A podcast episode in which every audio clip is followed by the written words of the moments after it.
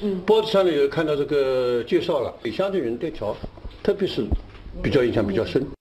一大早，市民荣特勤就来到无锡市城建档案馆，他此行的目的是购买由无锡市城建档案馆编著的《视觉档案：无锡老桥》。那个古建筑应该说是在江南是有个特别的标志。呃，我平时就比较关注，退休以后到乡下镇我都走了一遍，现在有的地方走两遍三遍了。一说起桥，荣老伯的话头就刹不住。他告诉记者，古桥在江南是特别的标志，因为无锡是水乡，河多，人们来往都要靠桥。一直以来，他对家乡的古桥就非常感兴趣。前几年也去探寻过一些古桥，后来由于身体原因，很多想去探访的古桥就没有能够去成。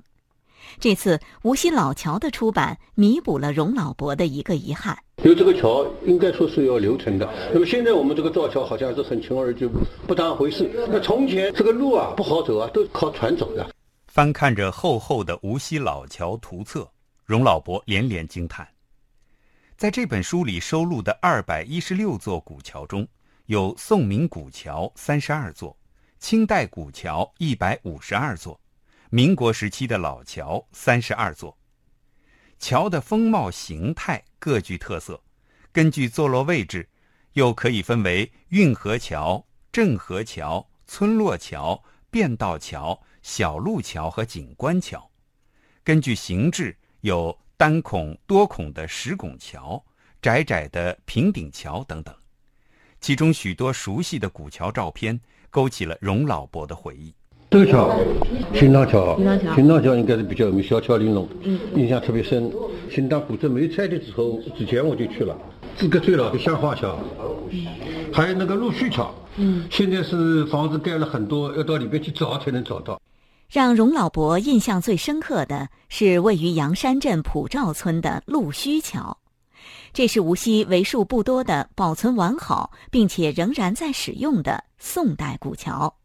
看到无锡老桥上陆须桥的现状照片，荣老伯决定再去实地看一次陆须桥。来过几次了？第三次了吧？第一次呢，二零一零年。原来看的那个模样呢，看着心情比较沉重；看着这个呢，比较舒服。我一看，明显的是保护，表明了他的身份。嗯，这个一看就知道哦，陆续桥。由于这个桥，这才是个地名。嗯，桥拿掉叫陆续，这个地方就陆续。这个桥都是标志性的地名啊。这本书啊说的都就是表示这个政府对这方面有信心。正如荣老伯所言，古桥是城市记忆的组成部分，需要更多的人来关注和保护。而无锡市城建档案馆馆长徐小春则坦言，这也是《无锡老桥》这本书出版的重要原因。我们做这个世界档案《无锡老桥》呢，也是为了抢劫无锡的江南水乡的许多的古桥系列，把这些历史呢保留下来。因为我们的桥梁有很多，那么现在很多的古桥呢都在消失，所以我们呢通过这个书做一个历史的文献，把它保留下来。无锡现在还有二百一十六座古桥。在我们身边有保护得很好的古桥，比如清明桥，现在是非常热闹的旅游景点了。不过再想一想，很多桥其实已经消失了，只留下了桥的名字，比如市中心的三凤桥、南市桥、中市桥。《视觉档案：无锡老桥》这本书里面，所有古桥的照片都是一个人拍摄的，他叫朱晓光。